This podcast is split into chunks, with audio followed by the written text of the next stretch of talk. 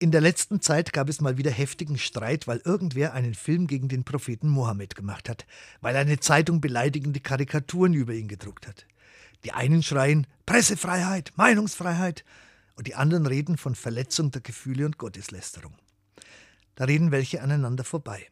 Denn Meinungsfreiheit und überhaupt Freiheit, die muss ja immer da ihre Grenzen finden, wo sie andere verletzt und beschädigt in ihrem Menschsein.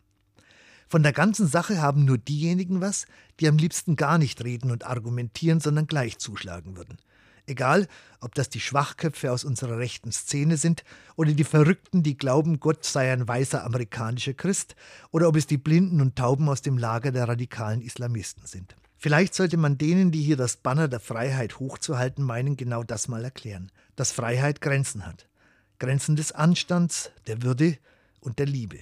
Und den christlichen Hasspredigern, wie jenem Mr. Jones aus den USA, sollte man entgegenhalten, dass Jesus ja schließlich sogar dazu auffordert, die Feinde zu lieben. Und denen auf der anderen Seite könnte man dann sagen, Islam, das heißt Gehorsam gegen Gott und Hingebung an seinen Willen. Und das bedeutet gewiss nicht, dass man Hass predigt und lebt.